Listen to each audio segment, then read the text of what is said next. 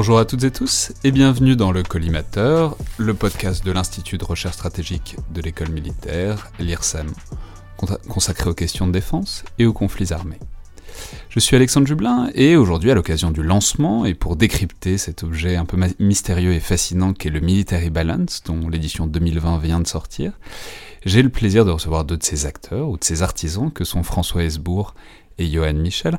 Alors François Hesbourg, je pense que beaucoup des auditeurs vous connaissent, au moins vous connaissent votre nom, du, fait d'une longue et illustre carrière dans le monde de la diplomatie et de la défense, entre le secteur public, le privé et certains think tanks ou organismes de recherche. Vous avez été notamment directeur de la Fondation pour la recherche stratégique, dont vous êtes encore conseiller spécial auprès du président aujourd'hui. Et pour ce qui nous intéresse au premier chef, vous avez été le directeur de l'International Institute for Strategic Studies, l'IISS, qui édite et produit cette somme chaque année qu'est le Military Balance, dont vous êtes aujourd'hui conseiller pour l'Europe. Donc bonjour et bienvenue dans le collimateur. Bonjour. Et Johan Michel, vous êtes vous-même chercheur au sein de l'IISS, plus particulièrement spécialisé, je crois, sur les équipements et les forces terrestres, euh, pour le Military Balance notamment. Bonjour. Bonjour Alexandre. Alors, je suis très heureux de vous recevoir tous les deux parce que je pense que ça va permettre d'avoir deux regards très complémentaires pour expliquer ce qu'est cet objet, vraiment, je l'ai dit, assez étrange et assez fascinant qu'est le, Military Balance et sur la manière dont on le produit, puisqu'il est important, voire très important pour les professionnels, mais il n'est pas forcément très largement connu. J'avoue que personnellement, je l'ai eu pour la première fois sous les yeux très récemment notamment parce qu'il n'est pas forcément destiné à tout le monde, même s'il peut intéresser très largement, et on reviendra dessus, Jean-Pierre, déjà sur la question du public, mais qui est une partie importante euh, de la discussion qu'on va avoir. Donc pour le dire clairement, le Military Balance, c'est la somme, le bilan un peu de ce qu'on sait ou de ce qu'on peut savoir des forces armées dans le monde. C'est à la fois un livre et depuis quelques années une base de données en ligne qui permet de savoir qui possède quoi et comment. Alors vais essayer d'illustrer la chose. J'ai pioché un exemple totalement hasard, mais si vous voulez connaître l'armée de la Grèce, par exemple, vous trouvez dans le Military Balance le budget, les effectifs exacts, mais aussi l'évolution sur plusieurs années, l'organisation de l'état-major, à peu près tous les modèles de frégates et d'hélicoptères qu'ils possèdent avec leur motorisation respective, les calibres euh, de canons qu'on trouve dessus et les endroits où ils sont déployés à l'heure actuelle. Avec en plus à chaque fois des petits paragraphes qui permettent de comprendre euh, les logiques sous-jacentes et aussi des analyses transversales qui expliquent les, dynamiques d'une région donnée, mais aussi d'une génération d'équipements, par exemple, etc., etc. Alors, une fois qu'on a dit ça, et on reviendra sur l'usage qu'il est possible d'en faire, mais, la question c'est pourquoi et comment? Alors, ma première question évidemment c'est comment est-ce qu'est né le Military Balance et pourquoi faire? Alors, François Hesbourg, peut-être, je crois que c'est une histoire qui remonte déjà il y a longtemps, qui remonte en fait au cœur de la guerre froide. Oui, euh, pourquoi est-ce que ça a été inventé? Ça a été inventé euh, à la fin des années 1950, au cœur de la première partie de la, guerre froide, et l'objectif c'était de donner euh, une base objective à partir de laquelle pouvait se dérouler la discussion d'experts, mais aussi du grand public, sur euh, la confrontation Est-Ouest. Et il faut bien se mettre dans la tête qu'à cette époque-là, il n'y avait pratiquement aucune donnée disponible dans le public autre que celle qui avait été lâchée au compte-gouttes par les soviétiques ou les américains euh, pour euh, montrer combien ils étaient forts, combien ils étaient intelligents dans la confrontation Est-Ouest. Et euh, bien entendu, euh, chacun des protagonistes euh, visait des objectifs instrumentaux. il ne s'agissait pas pour eux de créer la base d'un débat. Donc, un groupe de Britanniques, puisque ça démarre au Royaume-Uni. On va préciser que l'ISS est encore aujourd'hui basé à Londres. Oui, à Londres, à Washington, à Singapour, à Bahreïn. Et on, on, on, sait, entre guillemets, globalisé. Hein. On n'est plus du tout euh, euh, un institut qui, dans ses tout premiers temps, était effectivement purement britannique et qui cesse d'ailleurs de l'être euh, dans les deux ou trois années qui suivent sa création, avec d'ailleurs parmi les tout premiers présidents de l'ISS, notre compatriote Raymond Aron. Hein, Raymond Aron a été le président de l'ISS, ça fait partie des choses que l'on ignore en général sur ce, grand philosophe et ce grand expert de la, de la stratégie. Donc, c'est donc britannique à l'époque, ancien militaire, politique, homme d'église aussi, et se mettent en tête de euh, constituer un petit compendium sur euh, les fusées soviétiques, les fusées américaines, les bateaux, etc.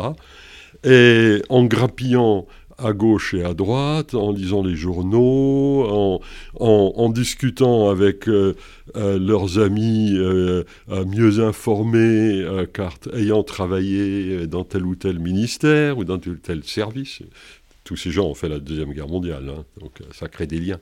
Et euh, un, tout petit fascicule d'une vingtaine de pages, dans mon souvenir, est, créé, et c'était la première comparaison des arsenaux euh, des deux superpuissances et de leurs, et de leurs principaux alliés.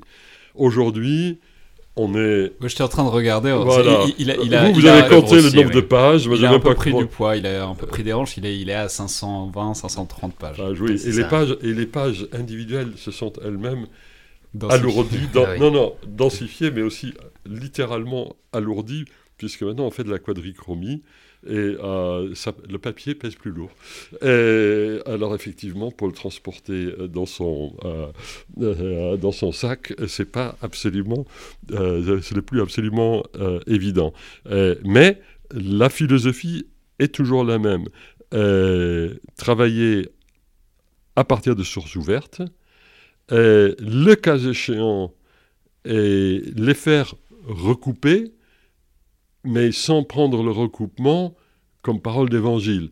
C'est-à-dire, si on fait euh, les entrées sur la France, mettons, et bah, il y a un tas de choses dans le domaine public, et donc on collationne, euh, et comme on, maintient à jour les séries, euh, c'est en fait assez facile, une, fois que vous avez lancé la mécanique pendant plusieurs années. mais je vois Johan Michel qui hoche, parce, que, mais, parce, que, je crois qu'il enfin, mais on va. les chercheurs transpirent quand même beaucoup pour, non, non, mais, ah, non mais non mais ils, travaillent formidablement. Mais je veux dire c'est c'est euh, ce n'est pas quelque chose et c'est plus simple de mettre à jour que, de mettre en place la ça ne relève pas de la ça ne relève mettons dans le cas de la France ça ne relève pas franchement de la mission impossible. Mais on va euh, consulter euh, tel ou tel au ministère de la Défense. Dans des, euh, qu'est-ce que vous en pensez? Ah, Ils répondent ou ils répondent pas? Et s'ils répondent, on va s'interroger parfois pour savoir pourquoi ils répondent comme ceci ou comme cela, puisque chaque pays peut avoir ses propres raisons euh, de vouloir mettre un bémol par-ci, un accent par-là. Mais on n'est pas prisonnier de ce que peuvent fournir les États, d'autant plus euh, qu'il y a des tas d'États qui refusent totalement de jouer le jeu, et, pas forcément, pas forcément et, euh, les États les plus autoritaires. Ouais, mais on, va revenir là-dessus sur ce jeu d'acteurs et sur ce que ça représente. Mais alors justement, là on a la base, donc qui est une base bloc contre bloc, guerre froide, donc d'essayer de poser les bases pour éventuellement s'assurer qu'on discute de la même chose déjà. Mais du coup, comment est-ce que ça a évolué? Notamment, j'imagine que la grande étape, ça a été évidemment euh, la chute du bloc communiste. Et vous étiez le directeur de l'ISS à ce moment-là, précisément. Donc, la, la question, François Hesbourg, c'est comment est-ce que la mission alors de l'ISS, bon, tous les think tanks ont été euh, ont beaucoup travaillé à, cette époque-là, mais comment est-ce que la mission du coup du military balance a évolué face à ce changement géopolitique? Alors la mission de, recueil des données n'a fondamentalement pas changé. Euh, par contre, la façon dont on organise les données euh, ça a été, ça n'a pas toujours été un long fleuve tranquille, hein, notamment avec la fin de la guerre froide et les divisions Bon, les divisions de la guerre froide étaient des divisions géopolitiques. Ah bah, le bloc de l'Est, le bloc de l'Ouest, et les non-alignés se promenant euh, un, petit peu entre les deux, euh, suivant une logique d'ailleurs, euh, là pour le coup, plus strictement géographique. mais avec la fin de la guerre froide, il a fallu qu'on se pose des questions un peu oiseuses du genre, mais alors le Kazakhstan, c'est où? C'est à l'est? C'est au sud? Ou c'est en Europe.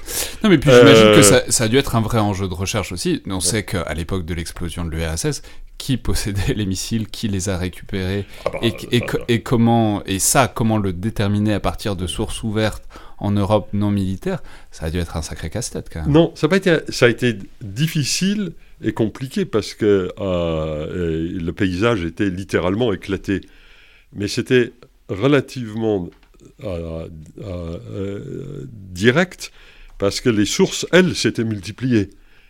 Il ne manquait pas de gens euh, pour euh, expliquer. Euh, ah, vous voulez dire l'étau, disons, intellectuel ah bah, et disciplinaire s'était desserré L'étau informationnel s'était desserré, d'ailleurs, dès avant la fin, dès avant la chute du mur, quand les, les intellectuels de défense russes, soviétiques, pardon, soviétiques, commencent à interpeller, dans le cadre de la glasnost, le complexe militaro-industriel soviétique, euh, en fournissant, alors c'est là, le rôle, un des rôles historiques de la military balance, et en Union soviétique, tout était classifié.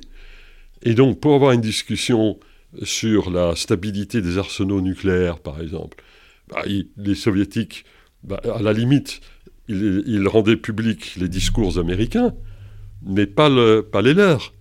Et donc, les experts soviétiques s'appuyer sur la military balance ah, pour nourrir leurs propres articles mettant en cause et, euh, la, la, tendance euh, du ministère de la Défense russe à, à, se doter d'un nombre de missiles très supérieur à ce qu'exigeait même la doctrine officielle de défense euh, de l'Union soviétique.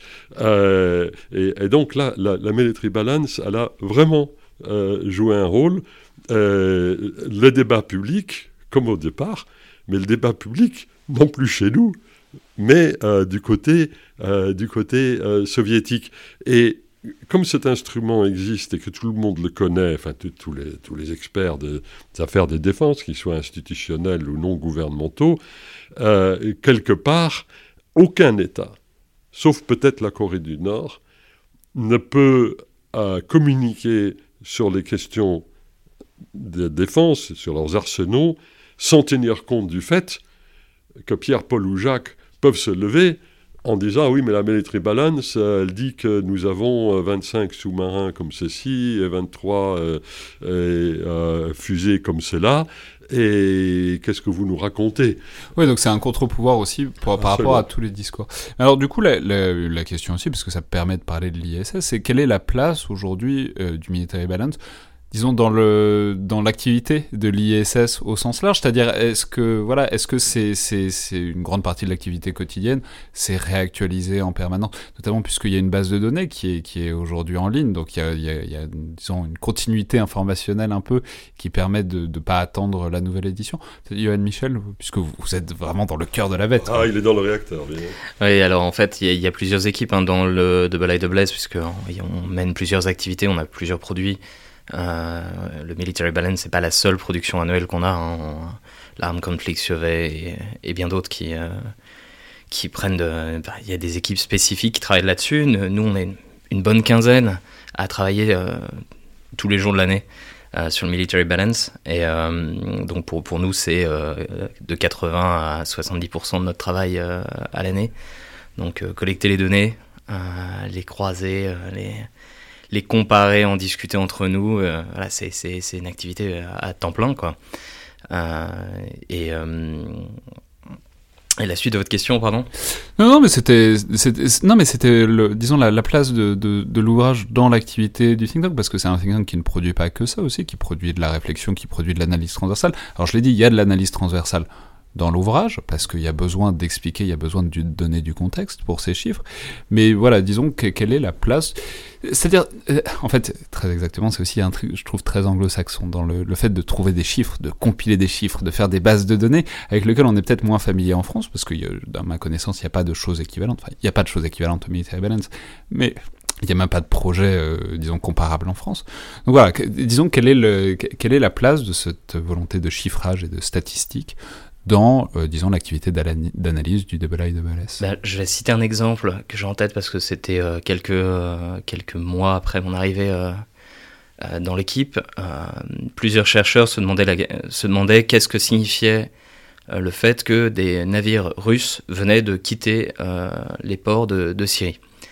Euh, diverses analyses arrivent dans tous les sens, diverses personnes connaissant plus ou moins bien les questions navales ils évoquent tel ou tel signe diplomatique, jusqu'à ce qu'un de mes collègues envoie un mail à toute cette petite arène qui était en train de discuter pour dire attendez, attendez, non, non, ces navires-là sont absolument pas capables de faire ça. Euh, dans, sa collecte de données, il savait déjà qu'il y avait un exercice de planifié, il l'avait vu. Donc tout simplement, il a pu dire à tous les chercheurs, c'est un exercice qui est déjà prévu. Euh, ils l'ont peut-être un tout petit peu avancé, mais il n'y a rien de surprenant là-dessus. Ces navires n'ont pas ces capacités que vous êtes en train de leur prêter, donc en fait, ça ne peut pas avoir euh, cette signification-là. donc ça a permis à tous les chercheurs du IIS d'un seul coup d'avoir une vision claire un, de, ce qui pouvait ou ne pouvait pas se passer avec ces navires russes, et aussi simplement de comprendre qu'est-ce qui, qu'est-ce qui se. Donc il y, a, la fertilisation croisée à l'intérieur de l'ISS. Mmh. C'est-à-dire, là, il, il, ne serait aujourd'hui, je ne crois pas possible de faire une military balance qui se tiendrait sans qu'il y ait cette fertilisation croisée et vice-versa. C'est-à-dire l'activité de recherche elle-même, et notamment les exercices comme le Strategic Survey, qui est, un, annuel qui, qui évalue l'évolution de la situation stratégique dans les différentes parties du monde, n'aurait pas la richesse qu'il a sans cette toile de fond euh, du, Strategic Survey. Et, là, je voudrais faire deux, remarques. La première, euh, c'est que c'est un outil qui a bien entendu des limites. Il ne peut faire que ce qu'il sait faire. Il sait établir des données, caractériser les différentes choses qui sont comptées. C'est une comptabilité, hein, fondamentalement. Donc, il ne peut pas prétendre faire euh, euh, ce que les, soviétiques et parfois euh, plus tard avec Andrew Marshall, les Américains se plaisaient à faire, c'est-à-dire du net assessment, c'est-à-dire de, tirer la dérivée ultime de l'analyse comparée des forces. en intégrant des données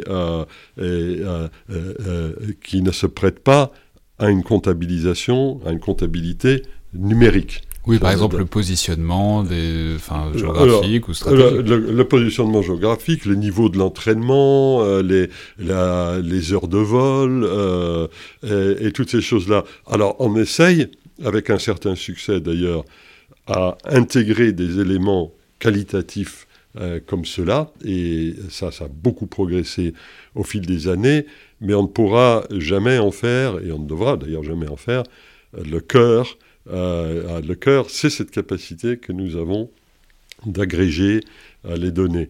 Quitte à ce que par ailleurs, et notamment à travers d'autres exercices d'évaluation, l'analyse annuelle de l'évolution des conflits, l'analyse annuelle de la situation stratégique, et de pouvoir prendre en compte euh, ce que j'appellerais les éléments de, net assessment. Et l'autre chose, et euh, il ne faut pas le sous-estimer. Euh, le Mélanie Travens n'est pas classifié. Et, euh, elle coûte cher, parce qu'elle est très chère à compiler, mais euh, euh, vous pouvez aller euh, dans quelques bonnes librairies, vous pouvez aller chez Galignani à Paris, acheter votre exemplaire de la Military Balance. Et, on va, on va regarder parce que c'est passionnant. C'est vraiment le, fond du problème. Et, parce que, et alors vous, retrouvez, vous retrouvez dans la communication politique et publique avec des situations et je me souviens toujours d'un ancien chef d'état-major particulier de Mitterrand qui me disait moi, je prépare toujours les discours du président euh, sur les sujets stratégiques en utilisant la military balance, parce que là, je sais que quoi que je puisse euh, proposer à, euh, comme, texte de discours, que je ne révélerai pas par inadvertance à des données classifiées. Et les, gens qui en manient ont parfois de très grands, très grands problèmes à retenir ce qui est classifié, ce qui n'est pas classifié. Ils baignent là-dedans tous les jours et donc ils deviennent d'une prudence excessive dans le maniement des données, de peur de franchir les nouges. Avec la military balance, ils savent qu'il n'y a pas ce problème. Et parce que du coup, ça, pose une question qui est très réelle, qui est l'usage qu'on peut en faire. Alors je l'ai dit, c'est incroyablement complet et approfondi, mais il y a clairement plusieurs niveaux de lecture. Il y a des passages sur les grandes évolutions régionales ou sur les générations d'équipements qui sont précises et intéresseraient, sinon tout le monde, au moins la plupart des auditeurs euh, du podcast. Et puis il y a tous les détails sur les équipements dont seule une poignée de gens ont vraiment, typiquement, moi, j'ai pas besoin de connaître la motorisation des vedettes de garde-côte de Singapour. pourtant, je fais une émission sur les questions de défense deux fois par semaine. si j'ai une question dessus, je serais très content de le trouver, mais ça paraît pas infiniment probable. Donc la question, c'est qu'est-ce que c'est que cet outil et pour qui précisément il est fait, puisque vous avez commencé à le dire, oh, et on peut le préciser aux auditeurs qui seraient intéressés. Je vais pas dire ne l'achetez pas, mais enfin réfléchissez bien parce que c'est très très cher. Je crois que le prix public c'est plus de 700 euros et vous pouvez le trouver d'ailleurs dans certains, certaines euh, bibliothèques, euh, notamment au CDEM, le Centre de documentation de l'école militaire. Mais ça signifie quelque chose, ce prix. C'est un signe. Même s'il n'est pas inédit dans le monde de l'édition scientifique anglo-saxon, mais ça montre que c'est à destination des institutions ou des entreprises, en tout cas en priorité. Donc voilà, ma question c'est quel est le positionnement, qui s'avise et pourquoi? Yohann Michel bah, En fait, je peux répondre d'une manière un peu particulière parce que la première fois j'ai rencontré le Military Balance, c'était ici, à l'IRSEM, euh, quand j'ai euh, commencé mon stage. J'ai oublié de le dire, mais vous êtes un ancien de l'IRSEM, ça oui, vous connaissez la maison. je connais un peu les murs. mais donc voilà, la, première fois que je suis arrivé ici, le, premier jour de mon stage, mon, mon, chef Hugo Meyer, mon maître de stage, me présente le Military Balance en me disant Bon, écoute, euh, pour la base de données que je te demande de fabriquer, euh, j'ai besoin que tu utilises cette source-là. Le but était de faire une analyse comparative des euh, forces de, des forces américaines, britanniques et françaises dans le Pacifique, les forces qu'elles avaient de manière permanente, les forces qu'elles déployaient là en exercice, tout ce qui tout ce, petit univers. Et en fait, j'avais besoin de croiser des chiffres depuis 1989. Euh, le seul endroit où je pouvais trouver depuis 1989 jusqu'à aujourd'hui euh, la liste de tous les déploiements de toutes les forces américaines, surtout, et un petit peu françaises et encore moins britanniques dans la région, c'était le Military Imbalance. Donc ça, c'était mon activité de chercheur et c'est comme ça que j'ai commencé. Euh, c'était euh, compiler euh, les données pour pouvoir après les utiliser sur Excel. Le jour où j'ai découvert la, base de données d'ailleurs du Military Balance Plus, j'ai eu un petit serment au cœur en voyant que ce que j'avais passé des mois à compiler sur des feuilles Excel était désormais téléchargeable en deux clics. mais bon, ça c'est. C'est le destin de ceux qui font des fichiers Excel que de les voir se périmer immanquablement. Voilà. Alors maintenant, j'ai une, une, meilleure place dans la chaîne puisque mes fichiers Excel deviennent des livres. Euh, donc euh, l'essentiel de mon travail, euh, c'est de, de, de, compiler des fichiers Excel. Non, mais, mais, dans, les autres, dans les autres utilisations. Voilà, qui est-ce que ça vise et comment Alors, il y a, il y a bon, la military balance papier, le truc là qui pèse lourd et, et qui coûte. Qui fait ployer la table. Qui fait ployer la table et qui. Et, enfin, n'exagérons quand même pas. et, et, qui coûte de l'ordre de 500 livres. Et à ce n'est pas un prix qui est hors d'atteinte pour des institutions euh, civiles, hein, euh, y compris euh, des grandes bibliothèques universitaires. moi, j'ai découvert la Military Balance quand j'étais tout jeune étudiant à Sciences Po, à travers la, à travers bibliothèque de, de Sciences Po. Et j'étais complètement sidéré. Je me suis dit, mais comment est-ce possible? Comment ils ont fait? Parce que... Les, euh, en France, à l'époque, on, la, on la connaissait très peu, euh, malgré euh, le fait que Raymond Aron était à l'époque le président de, de, de, l'ISS. Et là, pour le coup, toute personne qui s'intéresse à la stratégie va pouvoir utiliser, pour, ce qui le, pour les parties qui l'intéressent, va pouvoir utiliser cet instrument papier. la Military Balance Plus la, la, Balance en ligne, version numérique, euh, ça, Là, pour le coup, on est davantage dans du coût humain. Et ça coûte beaucoup plus cher. C'est-à-dire en fonction des besoins de telle ou telle institution. Et, là, pour le coup, on est, on est, on est dans des logiques euh, euh, du style euh, et combien de personnes est-ce que ça peut intéresser dans tel ministère de la Défense? Français, américain, que sais-je, et quel type de niveau d'accès vous intéresserait-il et on négocie le prix. Là, on, est, là, on est dans du coût humain, on n'est plus, on plus, si je puis dire, dans la recherche, dans la recherche universitaire ou dans, le euh, ou dans, le, débat, ou dans le débat public. Donc on est, là pour le coup, on, est sur un, un produit massif dérivé. Ouais, euh, quasi professionnel. Yann Michel Oui, professionnel. Non, carrément professionnel. carrément, professionnel. carrément professionnel. Ah, en fait, euh, il y a deux logiques. Donc, le, le, livre, il est toujours censé euh, se glisser dans, dans n'importe quel attaché case. là, aujourd'hui, je suis venu avec deux, l'édition 2020 et l'édition 2019. Ça témoigne de votre force physique. Bah, j'ai l'avantage d'être également réserviste dans l'armée de terre, ce qui permet de, de temps en temps de s'entraîner un petit peu. mais, mais voilà, je, je, je, suis aussi gros que mes bouquins. mais mais au-delà de ça, en fait, voilà, il y, a vraiment deux publics et on le voit très bien. D'ailleurs, euh, c'était euh, euh, ici à la bibliothèque, au CDEM, là, juste à côté de nous, la base de données est disponible parce que effectivement, il y a des chercheurs ici qui vont avoir besoin d'accéder à des données un peu mises à jour. et certaines institutions de l'école militaire ont un accès privilégié qui en plus leur permet de télécharger les données sous format Excel. Exactement ce dont je rêvais quand j'étais là il y a quelques années et qui permet à un chercheur en fait de faire la, même recherche à toute vitesse. Mais en, réalité, le truc c'est que j'ai rencontré le Military Balance en papier pour la première fois quand j'étais ici à l'IRSEM et je me suis rendu compte après coup que je le connaissais depuis des années. À chaque fois que j'ouvrais le Monde ou le New York Times et qu'il y avait le moindre conflit armé quelque part ou le moindre début de conflit, tension quelque part, en fait les chiffres, il y a toujours en bas à droite, euh, double IWS Military Balance. Euh, ce qui devient particulier quand on commence à travailler là-dessus, puisque d'un seul coup, il y a le poids quand même qui s'affiche euh, sur les épaules, c'est euh, mon Dieu, je suis en train de faire le dictionnaire.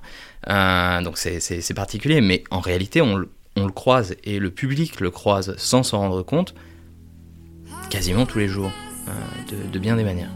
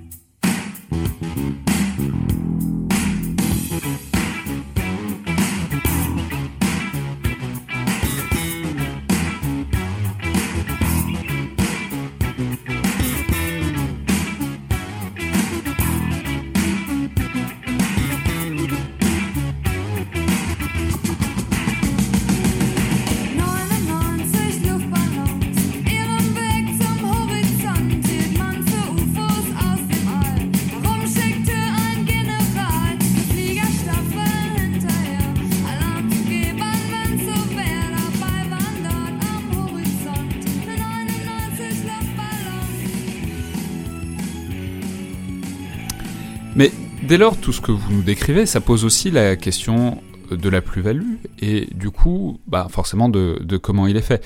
C'est ce qui nous amène à entrer un peu dans la salle des machines, disons, euh, du, military balance, c'est-à-dire comment est-ce que vous procédez. Euh, vous avez commencé à en parler un peu tout à l'heure, euh, François Hesbourg, mais on va entrer vraiment dans le détail. C'est-à-dire toutes ces informations, d'où est-ce que vous les tenez, dans quelle mesure est-ce que ce sont les pays qui vous les donnent, et bon, ça va poser aussi euh, tout de suite la question, mais on va entrer dessus, mais des, problématiques de désinformation et de vérification qui sont euh, forcément là. Euh, je sais pas, Johan Michel Oui, bah, en gros, euh, une fois le, livre de l'année précédente terminé, imprimé, présenté, donc ce qu'on est en train de faire, on attaque directement l'année suivante.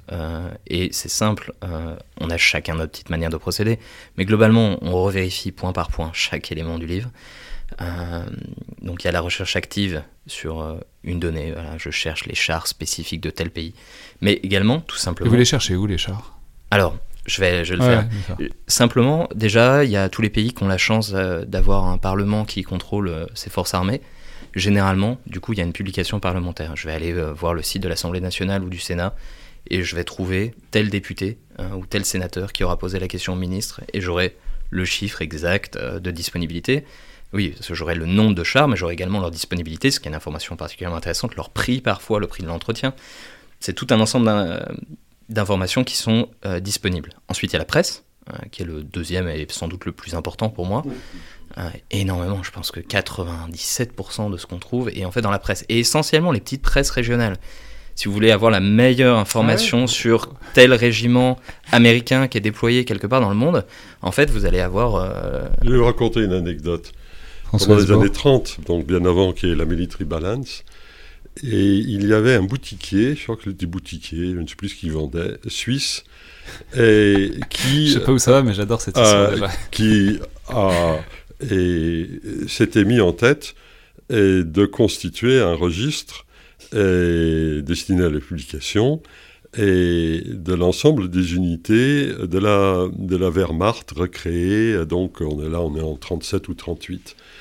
Et il, il publie son, petit bouquin et il se fait enlever par la Gestapo, qui lui demande Mais comment vous avez fait?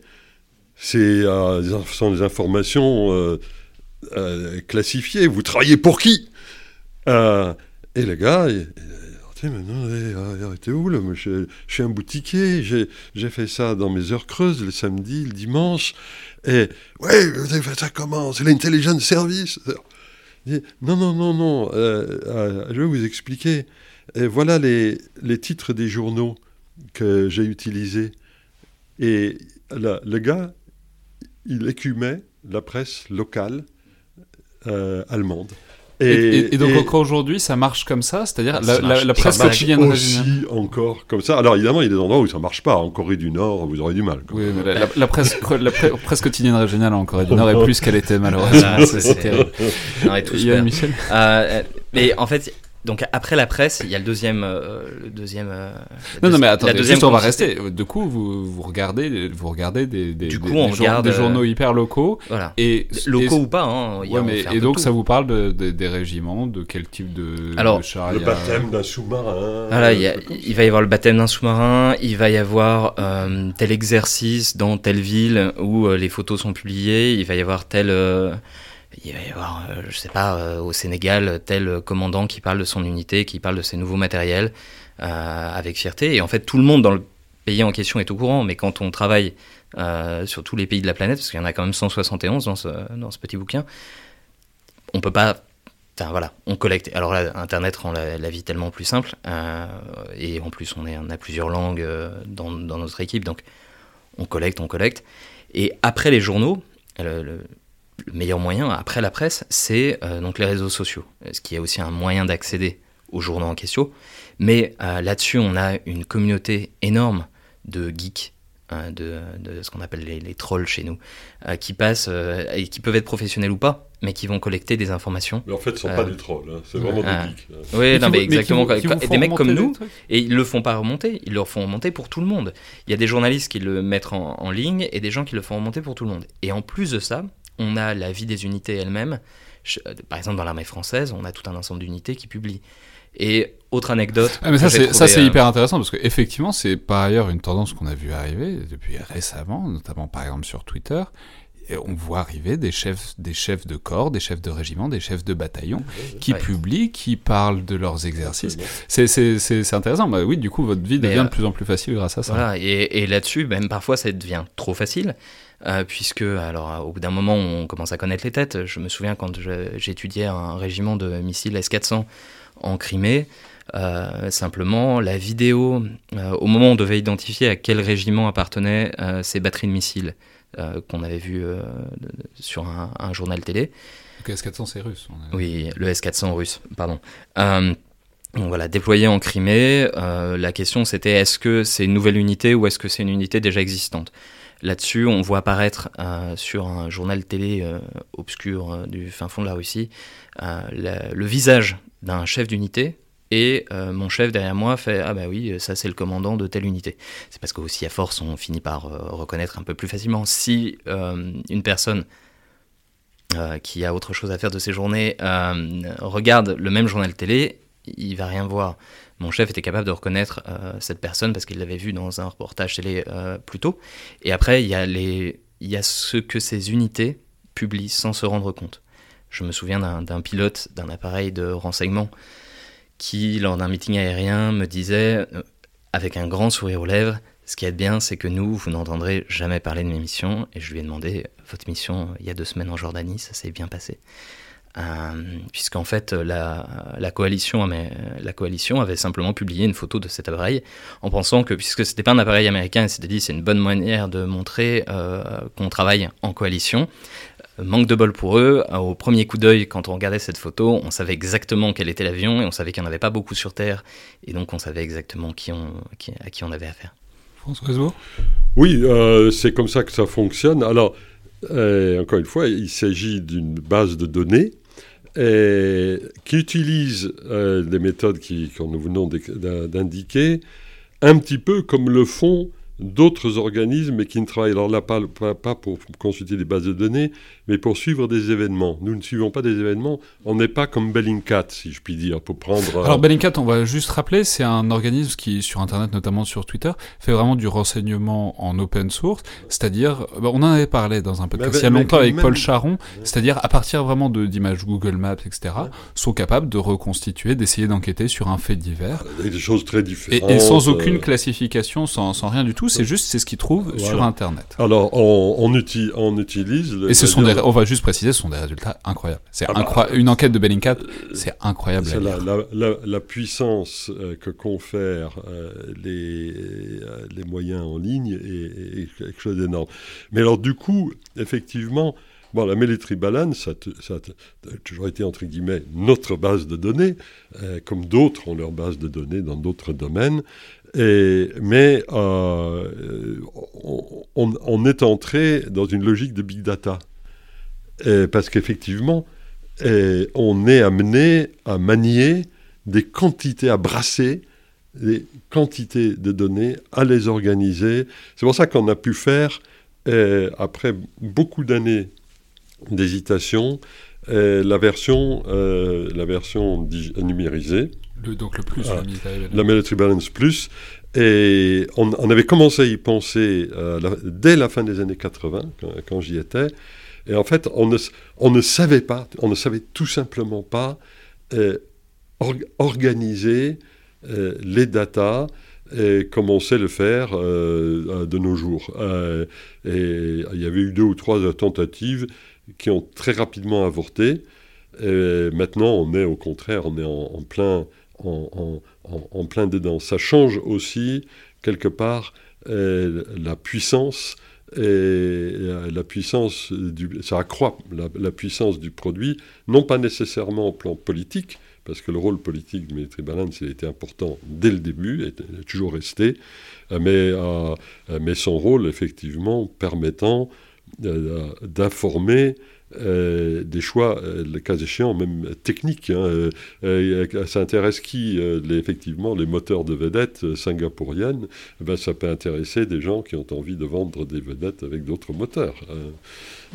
Mais sur la, sur la puissance, là, il y a le, que nous offre Internet, il y a un autre truc qui est incroyable, c'est l'accès aux images satellites.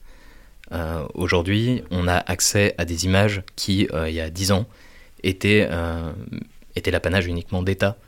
Euh, le fait que derrière mon ordinateur, je puisse euh, consulter des images satellites qui sont pas si vieilles que ça, hein, euh, ça aide considérablement, surtout quand on publie un livre qui est annuel, donc on n'a pas besoin non plus, on, ne déplace pas des divisions, donc on n'a pas besoin d'images en temps réel, mais on a accès à, une masse d'informations absolument, mais du coup, c'est très bien parce que ça pose la question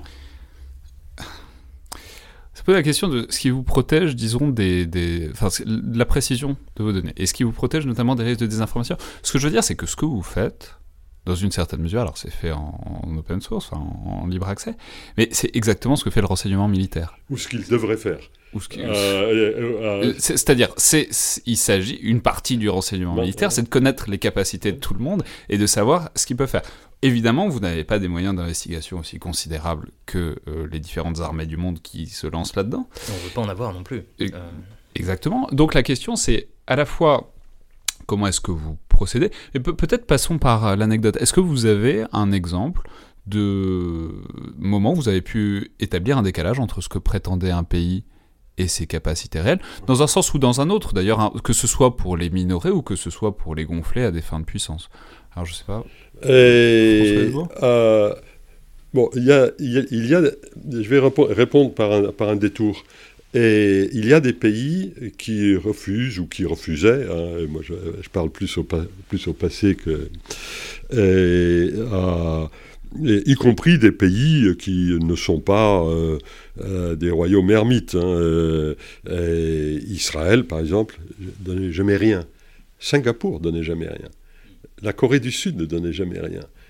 Et, Donc ne publiait aucune donnée. Ah, ne publiait aucune donnée, euh, sauf le cas échéant lorsque et pour des raisons euh, d'opportunité politique euh, ou stratégique, ils, voulaient montrer qu'ils avaient une capacité. Ça, ça, peut arriver. Mais rien qui ne s'apparente à une military, à une military balance. Et, et pourtant, euh, nous y arrivions à travers la presse, et même avant les réseaux sociaux. Et il y a, y a des geeks dans tous les domaines sur la planète. Et vous, vous, avez, vous, avez des mecs, vous avez des mecs, ben, leur passion, c'est les sous-marins sud-coréens. Vous trouvez un mec qui, qui, passe sa vie à regarder la, euh, voilà. Et notamment sur la Corée du Sud, on avait de très grandes incertitudes sur le nombre euh, et la nature des sous-marins euh, que les Coréens du Sud possédaient parce qu'ils voulaient garder tout ça secret à cause de la menace nord-coréenne. Ils avaient, ils avaient des raisons de le faire. Ben, on y arrivait. Euh, à travers les geeks, à travers les journaux, parce que là, là encore, il est très difficile d'empêcher les gens de manifester leur fierté, euh, oui, surtout dans une, dans une, région, quand il y a une base, bah, en fait, ça fait partie de la vie des gens. Ça fait partie de la vie des gens, et parfois de la mort des gens, c'est-à-dire le, euh, les décès, le décès d'un officier apprécié. Euh, bah, vous avez, bien sûr, le, journal local, il va passer un truc. S'il ne le fait pas, les gens du cru en voudraient au gouverneur local, et ainsi de suite.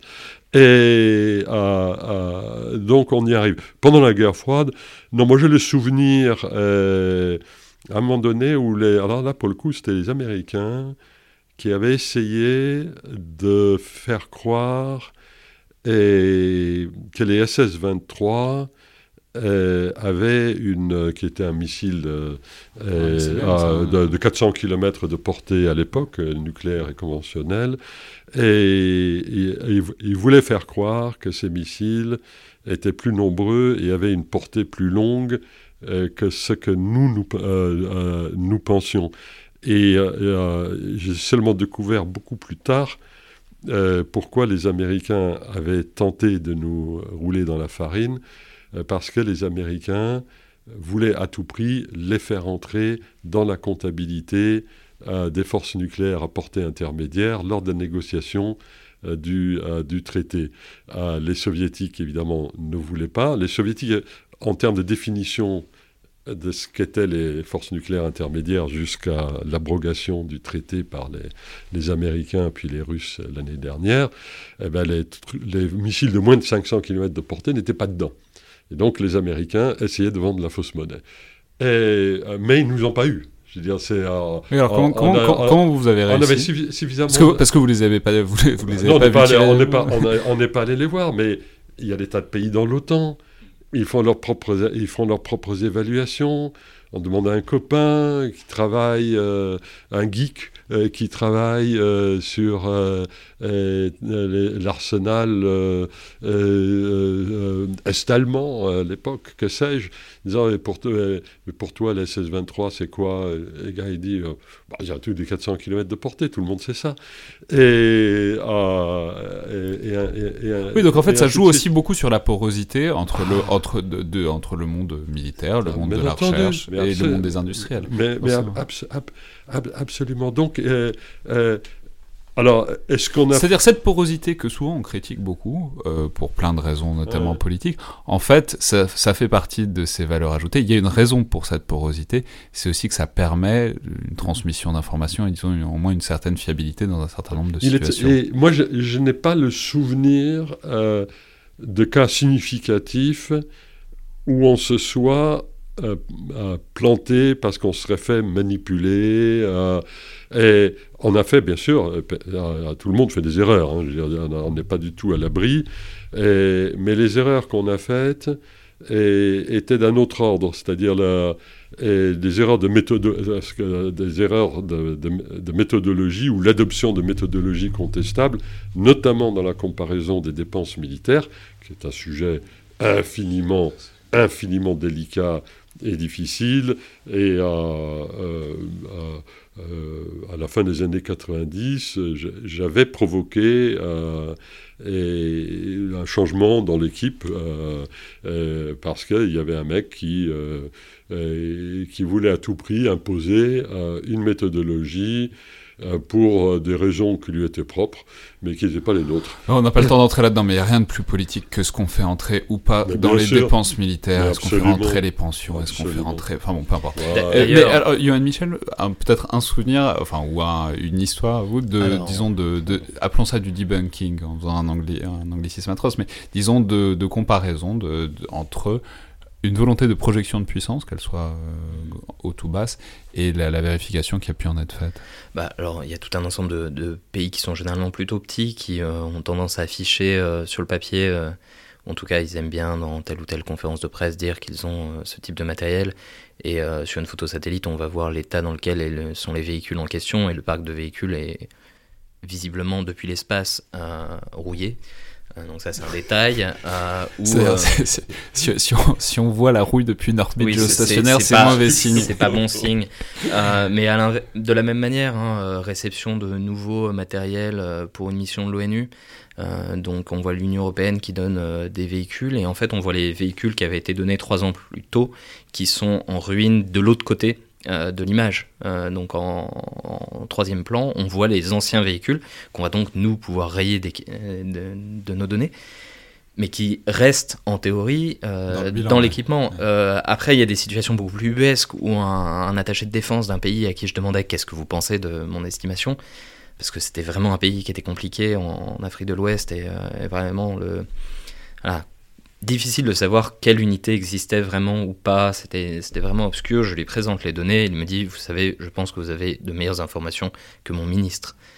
Euh, ce, qui, ce qui est pénible euh, pour l'attaché de défense en question, pénible pour le pays en question, mais qui montre aussi parfois l'importance qu'on n'avait pas soupçonné euh, du travail qu'on fait en, offrant, y compris à l'attaché de défense de son propre pays, une vision de, ce qui se passe. Et puis par ailleurs, comme principe, il ne faut jamais sous-estimer la, la, désorganisation d'une grande organisation, spécialement militaire. Euh, dans oui, non, c'est tout à fait vrai. Et après, on a, on a des cas plus... Euh, voilà, quand on avait fait la, carte des, des, forces qui pouvaient frapper la Syrie, les forces occidentales qui pouvaient mener les opérations qui ont lieu, hein, l'opération Hamilton, on avait, on avait simplement observé, euh, donc il y avait les, la partie publique, et en fait on avait simplement rajouté un sous-marin euh, qui apparaissait sur une photo satellite euh, quelques jours plus tôt, et qui en fait nous permettait de, savoir que tel sous-marin était en fait en route vers la région, et pouvait réaliser des frappes, parce qu'on connaissait ce, type de sous-marin. et en Russie ou en Chine, par l'accumulation d'informations comme euh, comme les, euh, le nombre de grillages ou ce genre de choses, on peut caractériser quelle est la base et euh, parfois lui donner un caractère nucléaire alors qu'il n'est pas censé en avoir.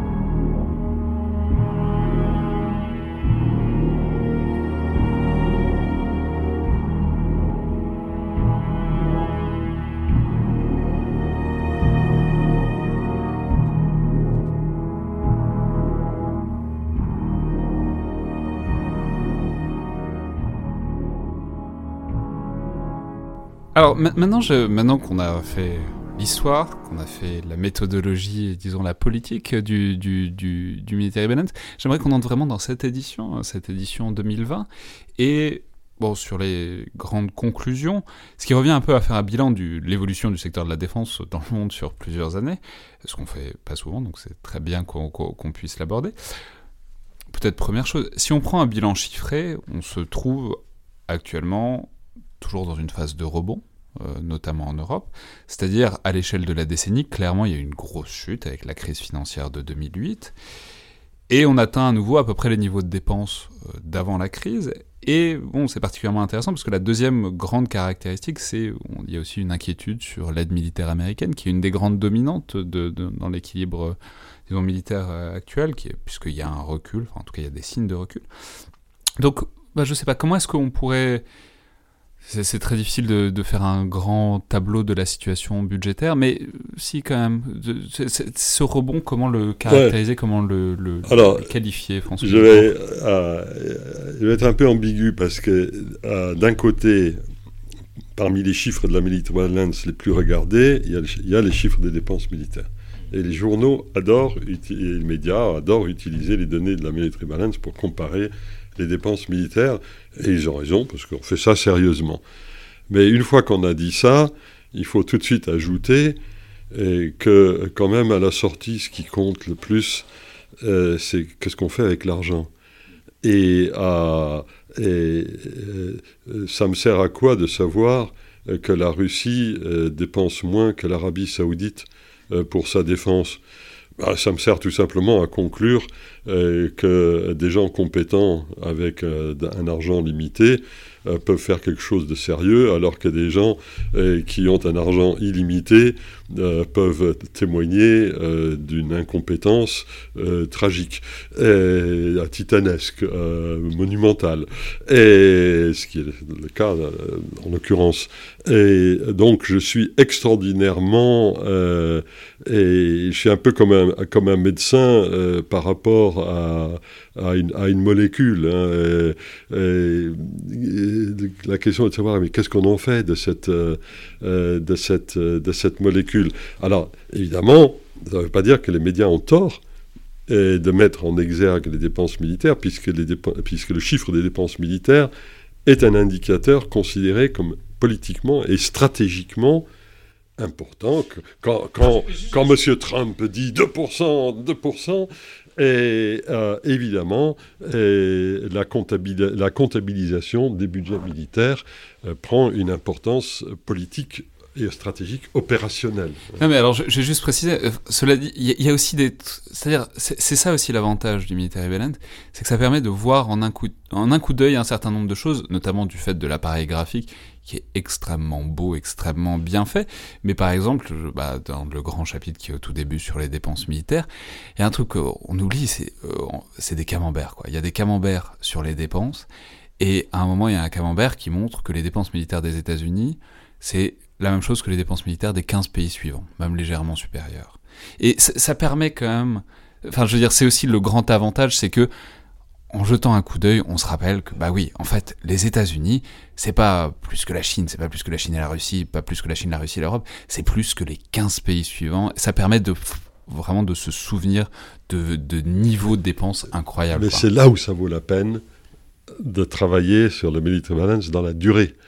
Parce que le même camembert, il y a 10 ans, il montrait quoi? Que les États-Unis dépensaient autant que tous les autres pays du monde, sans aucune exception, et il en restait encore. Et que donc le camembert qu'il faudrait faire de temps en temps serait le camembert de comment ont évolué, euh, comment a évolué cet indicateur-là. Mais, c'est l'avantage des, statistiques, c'est que ça permet de faire des comptes sur plusieurs années. c'est l'avantage d'ailleurs du Military Balance Plus qui lui remonte jusqu'à 2008 et on peut d'un seul coup euh, faire sortir. Et alors là, si vous trouvez que les graphiques sont, sont sympathiques dans le bouquin, euh, dans la base de données, c'est génial. Vous avez des, des, moyens de jouer avec les données, de les croiser dans tous les sens qui sont mais, absolument fabuleux. Enfin, mon ancienne collègue euh, Lucie avait fait un boulot épatant là-dessus et, et, tous les autres. Mais, mais voilà, c'est c'est génial. Et en plus, ça permet d'utiliser. Enfin, le livre, c'est pas juste les dépenses. c'est également, par exemple, dans le dernier, quelle est la part des pensions, des, pensions de retraite dans le budget? Est-ce que c'est comptabilisé ou pas? Parce que l'OTAN a tendance à les comptabiliser, mais il y a des pays qui les sortent malgré tout. Et euh, bah, par exemple, pour la Belgique, c'est plus de 35% du, du, budget du ministère de la Défense, c'est des pensions, alors qu'en France, ça va être autour de 20%. Et c'est intéressant comme ça de pouvoir croiser ces données. Et en fait, dans le livre, on a ces informations. Et si vous prenez, par exemple, le budget militaire américain et que vous l'extrapolez, vous constatez qu'il est plombé par les dépenses sociales, puisque l'armée américaine assume non seulement les retraites, mais aussi euh, la santé, la tutti quanti, la sécurité sociale, qui est un, objet qui n'existe pas aux États-Unis comme, en Europe, ben, le Pentagone a une sécu. Et elle coûte évidemment, euh, naturellement, très, euh, très cher. Mais je voudrais faire une autre observation. L'équipe de Military Balance, ce n'est pas une équipe de comptables, même si j'ai dit qu'on faisait qu'on comptabilisait.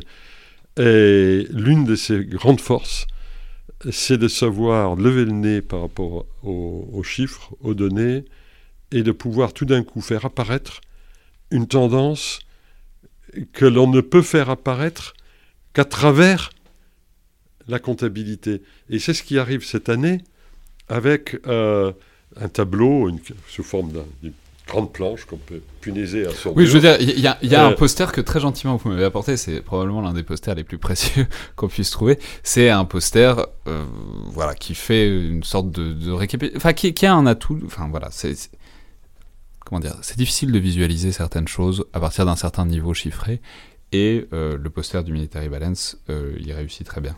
Et ce que, montre ce poster? On mettra peut-être une photo, mais je ne sais pas si on peut le faire. On, on pourra Enfin, on verra quand on trouvera un moyen de. On, verra, on essaiera de, donner une, image. Que, fait ce poster? Il montre que euh, les pays qui veulent projeter de la puissance, ben, leur moyen préférentiel de le faire, et notamment pour les, ce que j'appellerais les puissances de, second ou euh, deuxième ou troisième niveau, ce sont les missiles de croisière d'attaque dans la profondeur. Et vous avez une prolifération est très large. Je crois qu'il y a 27 pays qui sont, euh, euh, dont les outils euh, figurent sur, ce tableau. Ça nous dessine un paysage stratégique et militaire dont on n'avait littéralement pas idée. On n'avait pas idée qu'il y avait eu cette transformation. Euh, ce n'est peut-être pas la transformation la plus importante du paysage stratégique, il y en a des tas d'autres, euh, mais euh, c'en est une qui fait d'autant plus sens que les contraintes en matière de contrôle des armements sont en train, héritées de la guerre froide, sont en train de disparaître. Euh, ça, c'est une tendance que nous pointons comme tout le monde. mais alors, on, va, revenir juste, juste c'est nous qui l'avons trouvé. Dans une seconde, sur les, sur les très grandes tendances, je voudrais simplement dire, donc, à côté de ces comparaisons, alors chiffrées, on a, on a fait le tour, mais notamment, j'y pense, parce que vous le disiez tout à l'heure, par exemple, notamment, il y a des conclusions très éclairantes sur le fait que le budget américain continue de monter, mais qu'il y a deux fois 5 milliards de dollars qui, sont consacrés à la construction du mur le long de la frontière sud et que tout ça, ça rentre dans la dans l'augmentation du budget militaire américain.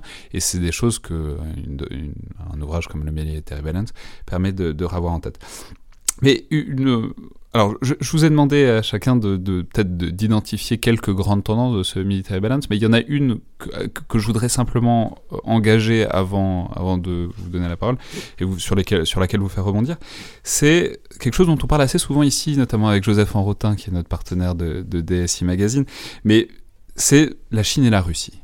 Et notamment, une des grandes tendances qui est sur le long terme, mais qui, est très nette euh, en ce moment, c'est la montée en puissance claire et nette, ou en tout cas la montée en gamme euh, des équipements militaires, aussi bien pour la Chine que pour la Russie. Un exemple de ça pour euh, la Russie, c'est euh, le programme SU-57 qui devrait arriver euh, à terme dans quelques années, qui est euh, SU-57 fait long. Je résiste jamais au, plaisir de dire les noms de code des avions de chasse, parce que c'est toujours très poétique. Mais Chine, c'est la Chine, notamment ce qu'on a vu à l'occasion de l'anniversaire des 70 ans du Parti communiste, avec un certain nombre d'armes hypersoniques qui ont été démontrées. Donc voilà, cette idée notamment qu'avec des moyens qui sont limités, même si en Chine notamment ils augmentent exponentiellement, on assiste très clairement à une montée en gamme, à une montée en niveau de deux des acteurs majeurs de la scène militaire mondiale en ce moment, que sont euh, la Chine et la Russie. Peut-être François Hesbaud Oui, alors la, la, la, la Russie d'abord. La Russie a procédé à une, euh, à une transformation de son mode opératoire basique. La Russie, du temps des tsars, on parlait du rouleau compresseur. Euh, les, jours pairs et les jours impairs, on parlait du colosse au pied d'argile. Et l'Union soviétique n'agissait pas militairement avec la grâce d'une ballerine, et non plus. Euh, l'art militaire soviétique et l'art militaire américain, euh, au fond, se ressemblaient beaucoup. Et la Russie, avec des ressources limitées, désormais limitées, a dépensé avec sagacité et efficacité est arrivé à faire une double révolution, la révolution de l'agilité, c'est-à-dire comment maximiser euh, son influence stratégique par les moyens militaires euh, à des niveaux de, risque et de coûts euh, qui soient acceptables à un pays qui a le PIB de l'Espagne. Hein. La, Russie, c'est un pays qui a le PIB de l'Espagne, et dont le budget militaire, suivant la façon de compter, euh, si on est très très très très généreux pour la Russie, c'est trois fois le budget français. Euh, si on est beaucoup moins généreux, euh, c'est un petit peu moins que le budget français dans son acception la plus large. donc la Russie, c'est pas exactement le budget militaire américain, ni même, ni même chinois. Et, mais donc la Russie arrive à opérer avec les mêmes atouts que les Français et les Britanniques, c'est-à-dire comment mettre le quantum nécessaire de force le plus vite possible sur le terrain pour obtenir un effet stratégique et avec un niveau de mise suffisamment faible pour que même si le risque est élevé, que la perte en cas de revers soit acceptable. C'est le contraire c'est littéralement le contraire euh, euh, de l'art de la guerre américain où la première question que va poser le chef, euh, c'est euh, euh, quel est le maximum de moyens que je peux mettre en place pour pouvoir opérer avec un niveau minimal de risque? Alors dans le cas de, la reprise de Mossoul, ça a été trois ans, trois ans et de la destruction totale. mode d'opératoire américain, euh, et de la coalition dont nous faisions parce partie. que pour préciser, euh, littéralement pilonner de bombes la ville pour avoir le moins de risques possible. Alors c'est pas que les Russes, c'est pas que les Russes soient plus délicats. Les Russes ont, ont pilé Alep d'une façon abominable, mais ils l'ont fait vite. Euh, et euh, l'agilité, c'est les Français euh, qui décident en quelques heures de sauver Bamako. dans les premières forces arrivent cinq heures plus tard et qui, au bout de 48 heures, ont écarté le danger et au bout d'un mois, ont, ramené les malfaisants jusqu'à la frontière de l'Algérie. Et c'est ça que l'on voit à travers la military balance pour ce qui concerne la euh, la Russie. Donc cette agilité, euh, cette immense créativité, et alors là pour le coup hérité de, l'Union soviétique, euh, des instituts de R&D russes. Donc de recherche et de développement. De, recherche et développement militaire, avec moi j'ai une certaine prudence par rapport aux effets d'annonce euh, de, nos, euh, de nos amis russes, parce que quand je vois l'accumulation de, des différents outils, euh, et notamment dans l'hypersonique, entre ce qui est un engin de cirque et ce qui est un, un, outil militaire efficient, il y a quand même souvent de la marge, et ça c'est le genre de choses que vous regardez de très près, justement les gens qui font la military balance. Hein.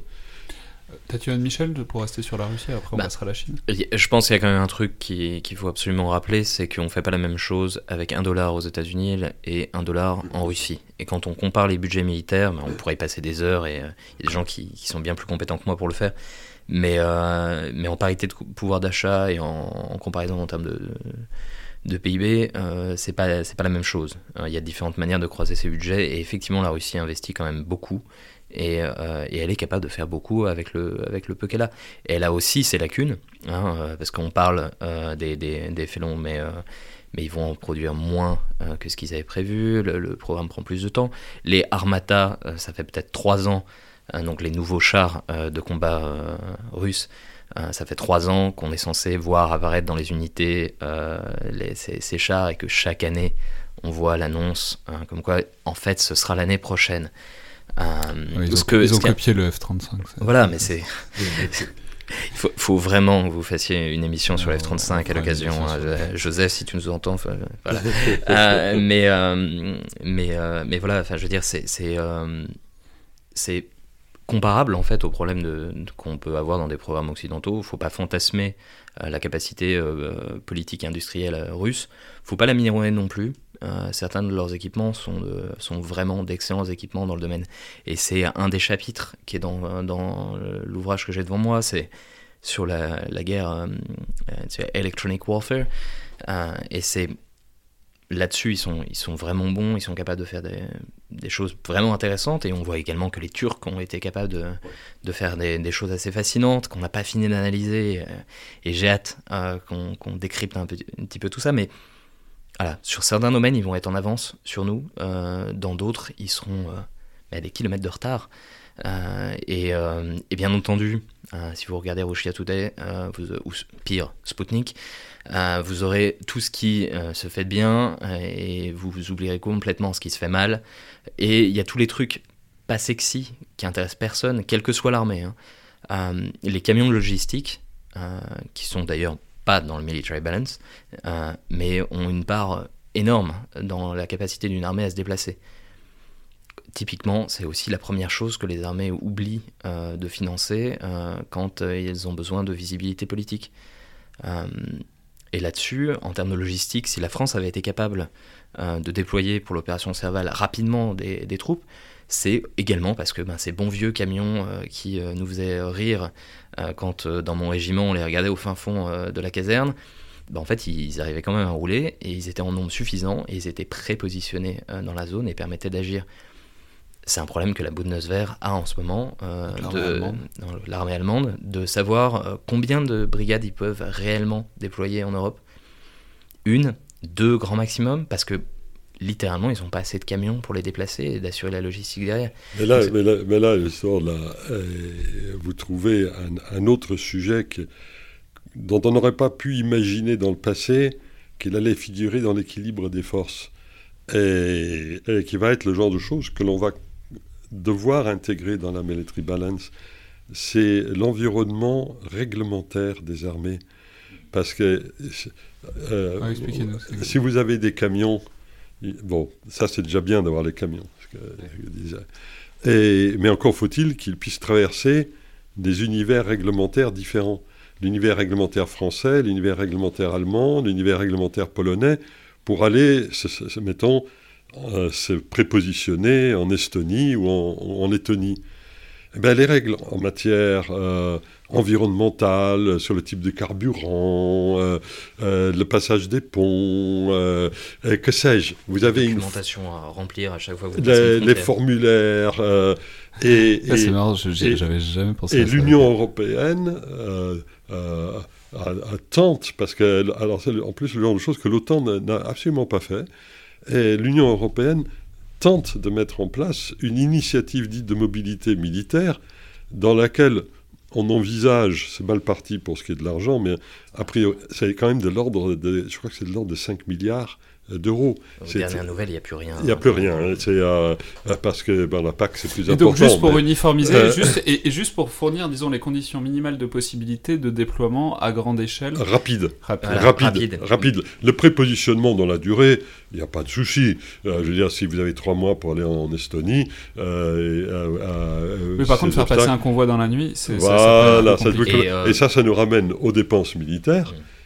Le budget militaire russe en parité de pouvoir d'achat, en prenant la, définition la plus généreuse, c'est à peu près l'équivalent du cumul des budgets militaires euh, de l'Union européenne hors Royaume-Uni. Et, évidemment, euh, on voit bien qui dépense bien l'argent et qui sait le faire fructifier stratégiquement, ce sont les Russes. Euh, oui, pas les Européens. Il n'y a pas de problème de documentation pour circuler à l'intérieur du document. C'est pas que les Russes c'est pas forcément que les Russes soient nécessairement plus intelligents, euh, mais ils sont dans un environnement euh, qui facilite la Ils n'ont pas toutes les affres du multilatéralisme et de des, coopérations internationales ah, à affronter. non, mais alors peut-être j'aimerais juste qu'on parle, qu'on dise un mot peut-être de la Chine puisque c'est aussi évidemment le grand, acteur émergent. On arrive, si ce n'est au terme, mais en tout cas dans les derniers linéaments, d'un grand plan de modernisation de l'armée chinoise qui a, alors qui pond littéralement des navires euh, à une vitesse folle. C'est extraordinaire. mais qui, euh, qui, a, et qui a une volonté très nette de constituer une capacité de projection extérieure qu'elle n'a, que la Chine a historiquement à peu près jamais eue. Donc voilà, ou, comment dire, euh, il y a eu ce grand Raoult en octobre, qui était l'anniversaire du Parti communiste chinois. Euh, qu'est-ce que ça... On en a fait un épisode spécial avec Joseph Rotin, juste pour décrypter le défilé militaire chinois. Mais voilà, qu'est-ce que... J'allais dire, dire, où est-ce qu'on où est-ce qu'on va et à quel point est-ce qu'on est proche de, de la, disons, de la du terme de la pensée stratégique chinoise de ces dernières années? en, termes, alors là, pour le coup, des dépenses militaires, elles sont évidemment difficiles à, mesurer, mais euh, la Chine est en train de faire l'effort nécessaire pour avoir une armée, des forces armées capables d'action à l'échelle planétaire. Et ce que vous disiez sur dans le domaine naval, est particulièrement évident. Si les ambitions de la Chine étaient essentiellement régionales, ils ne construiraient pas grosso modo l'équivalent de la flotte française tous les ans. Ce qui dans certains compartiments est le cas. Hein. Et, oui, en termes de euh, porte-avions. c'est ah non, bon, je veux dire, le, le frégate ou que ça, c'est tout simplement impressionnant. Mais, et le genre de choses que ne mesure pas la military balance, encore une fois. Ça, c'est. Il y, a des angles euh, qu'on ne, peut pas commodément euh, traiter. Euh, c'est que les, les, Chinois se tournent vers les Russes dans le cadre d'un processus d'apprentissage. Et j'emploie à dessein ce terme d'apprentissage parce que nous, qu'est-ce qu'on relève Les Chinois, que, tu disais, les, moyens de soutien logistique de la Chine, notamment dans le domaine naval, ne sont pas à la hauteur. Euh, ce n'est pas forcément ce qui est le plus compliqué à construire, mais c'est extraordinairement difficile à articuler dans une organisation. Et les Chinois n'ont pas fait la guerre depuis 1979. Et cette guerre-là, c'est une guerre contre le Vietnam, était une victoire à peu près aussi euh, euh, honteuse euh, que la victoire acquise par les soviétiques contre la Finlande en 1940. le genre de victoire qu'il vaut mieux éviter. les Chinois le savent. Les Chinois le disent, ils l'écrivent. le débat militaire chinois est relativement plus transparent d'autres aspects. On peut constater certains, on peut consulter certains des, ah livres blancs. Ce qui est intéressant, c'est qu'ils sont pas ou faiblement traduits, donc il faut souvent lire le chinois pour vraiment pénétrer dans les finesses de ce débat stratégique. Maintenant, il y a, euh, euh, des gens qui parlent chinois ne sont plus rares. Hein. C'est devenu. Oui, dans notre équipe, on en a, on en a deux euh, qui, Non, mais il y, a quand même un droit d'entrée qui est plus ah, important que pour voir les évolutions doctrinales américaines ou même euh, russe, puisqu'il y a encore des, enfin, il y a encore un certain nombre de. Mais les Chinois causent beaucoup. il y a la, réflexion euh, sur la première chaîne d'île, la deuxième chaîne d'île, et ainsi de Tous ces trucs-là, c'est dans, dans, la, littérature euh, ouverte, et pas simplement sous une forme euh, comment dire, euh, expliqué aux enfants euh, dans les livres blancs, mais dans la littérature militaire savante non classifiée. Et donc la, la, Chine est en train de se doter d'un arsenal de superpuissance. C'est pas la Russie. Hein, la, la, la, en termes de budget. non, non, mais même la Russie n'est pas en train de se constituer des forces armées de superpuissance, sauf dans le domaine nucléaire, où elle est restée la superpuissance comparable aux États-Unis, ce que n'est pas la Chine hein, dans, dans, ce domaine-là.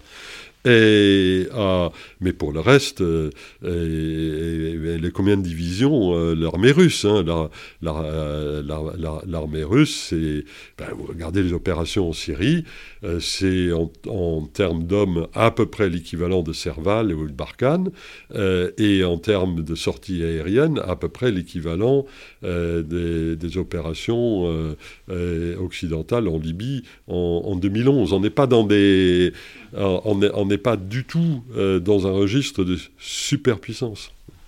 comme peut l'être la Chine. Euh, Yann Michel, vous vouliez rajouter quelque chose sur la Chine je voulais rebondir en fait, euh, mais ça, marche pour la Chine, mais ça marche aussi pour d'autres pays.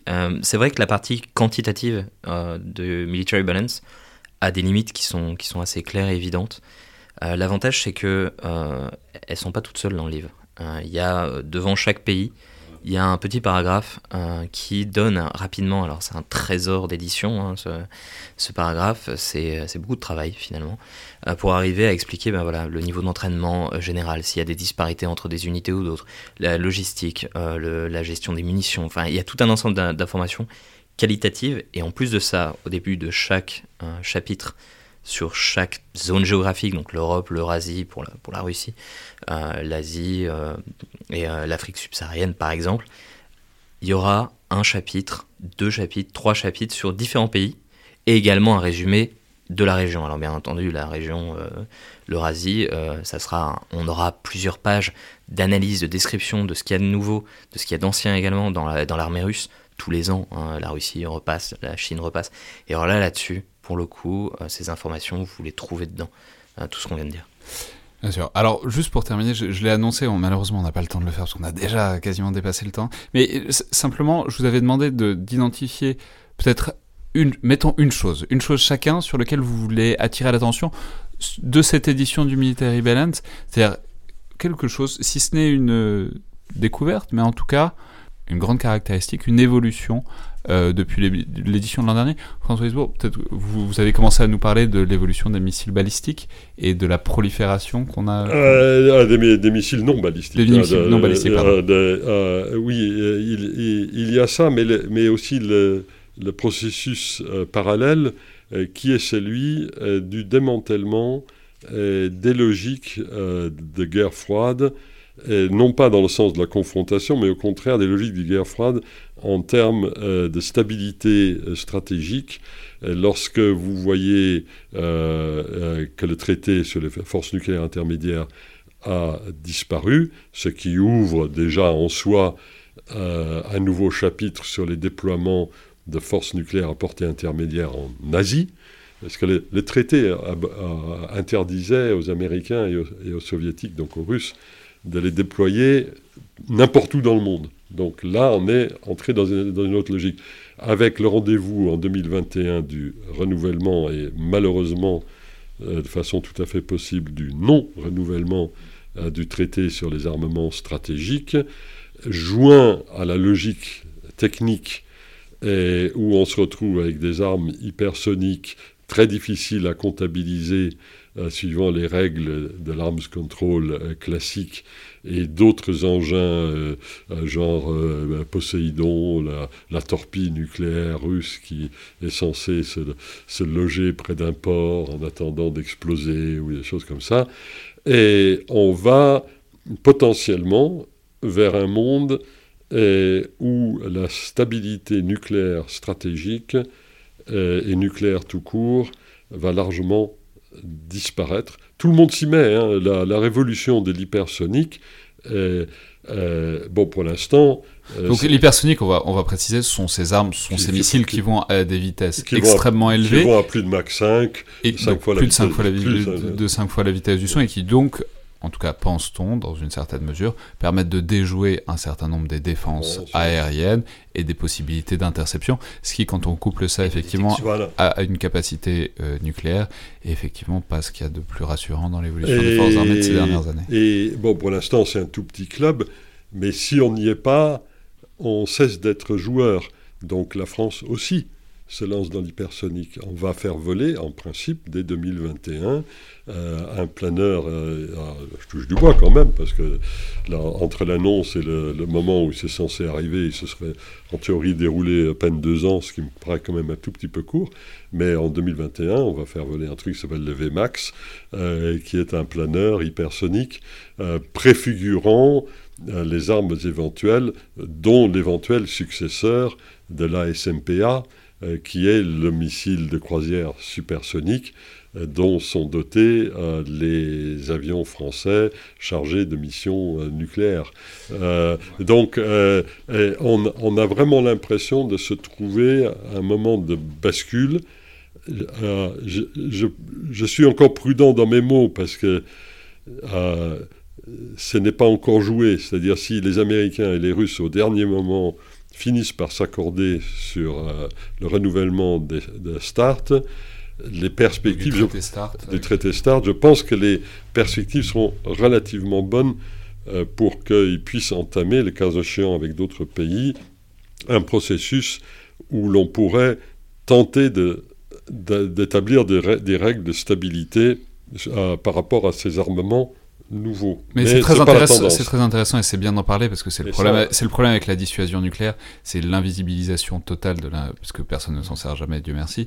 Euh, mais du coup, on a du mal toujours à percevoir les évolutions et notamment les évolutions générationnelles en termes de, de, de, vecteurs. Et du coup, c'est bien d'en reparler une seconde. Yoann Michel, alors peut-être votre point votre... Alors déjà une première réaction euh, à ce qu'on vient de dire, mais c'est euh, Raymond Aron disait que l'histoire était tragique et qu'on avait tendance à l'oublier. je pense que c'est, c'est malheureux malheureusement, on l'a encore une fois sous les yeux. Euh, moi, il y avait plusieurs choses donc, que je voulais mettre en avant, mais bon, il y a, cette carte murale euh, sur les missiles de croisière que je trouve fabuleuse parce que vous avez, euh, vous avez les vecteurs, vous avez les armes, vous avez les pays qui les ont, et voilà, vous les avez. Ça, c'est un pense-bête à afficher sur le mur quand vous en avez besoin et je, trouve ça, je trouve ça fascinant. sinon, voilà, après, en fait, moi j'ai tendance à me, à penser que la, partie sur l'electronic warfare est un des chapitres les plus intéressants, c'est au, début de l'ouvrage, mais vous avez aussi des, détails. Donc la partie sur l'electronic warfare, on va le dire, parce que c'est toujours compliqué, ça n'est pas le cyber warfare, ou ça n'est pas ah que le cyber warfare, c'est aussi, c'est notamment la capacité à ce qu'on appelle jamais les ondes, les fréquences dans une région donnée, à brouiller tout, à faire que, en gros, c'est-à-dire dans, dans les, les, modes de combat hyper mixtes de techno-guérilla, enfin qu'on a, c'est-à-dire où tout le monde fonctionne aussi en grande partie avec son téléphone portable, bah en fait c'est aussi euh, important d'être capable euh, capable de brouiller les ondes. Et il y a notamment il y a deux lignes qui sont très évocatrices où je crois que c'était en Syrie où l'armée syrienne réussit à brouiller les ondes et puis juste à les libérer pour envoyer des textos aux, rebelles syriens euh, des textos décourageants. Ce, que j'ai trouvé ça trop poétique parce que c'est une déclinaison d'une de, de, d'une des plus grandes, d'une des plus anciennes techniques de guerre psychologique qui est la diffusion de tracts euh, décourageants. C'est ça, mais là vous pouvez le faire euh, avec des textos sur tous les téléphones qui sont dans la zone. L'armée russe a utilisé cette technique simplement en mettant un, petit dispositif à l'intérieur d'un drone, et donc en le faisant voler au-dessus d'une zone, en balançant une émission, euh, ça envoie à tous les euh, téléphones de la région une information qui peut d'ailleurs être une information erronée, euh, qui peut, le but c'est de provoquer une réaction. Vous avez la même chose quand il y a un brouillage de, des GPS, hein, ce qui a été observé en Norvège et ailleurs, ce qui peut dans le monde tel qu'on le connaît avoir des conditions, enfin des, des, des conséquences énormes. Euh, et, ce qui oblige aussi les armées à s'entraîner en environnement dégradé. Mais euh, concrètement, là, les armées européennes n'ont pas forcément le, niveau et l'équipement euh, pour, pour se mettre au niveau de, de, ne simplement que de la Turquie, de la Russie ou, ou d'acteurs. Et surtout, alors là, il y a une prolifération de ces capacités. Parce qu'aujourd'hui, vous pouvez avoir un plombier qui, dans sa voiture, a de quoi brouiller un signal GPS. Et, euh, je veux dire, et à ce niveau-là, ça a des conséquences réelles et ça oblige à avoir une adaptation. Mais au niveau militaire, voilà, il faut s'équiper. Il faut rappeler que c'est toujours plus facile de brouiller un réseau que, que de l'établir et de le maintenir. Bon, merci infiniment à tous les deux. Donc, je renvoie évidemment à cette édition 2020 du Military Balance. Alors, je, on l'a dit, c'est pas forcément ce qui est le plus accessible pour un particulier, mais il y a tout un tas de centres de recherche et de bibliothèques qui possèdent à la fois le livre et la base de données, et on ne peut donc que le recommander. C'est donc le collimateur, le podcast de l'IRSEM, l'Institut de recherche stratégique de l'école militaire. Je vous rappelle que toutes vos suggestions et remarques sont les bienvenues. Vous pouvez nous les envoyer par mail ou sur les pages Facebook ou Twitter de l'IRSEM. Puis n'oubliez pas, tous vos retours sont appréciés, notamment sur iTunes. Ça aide à faire connaître le podcast et ça nous aide à savoir ce que vous en pensez. Merci à toutes et tous et à la prochaine fois.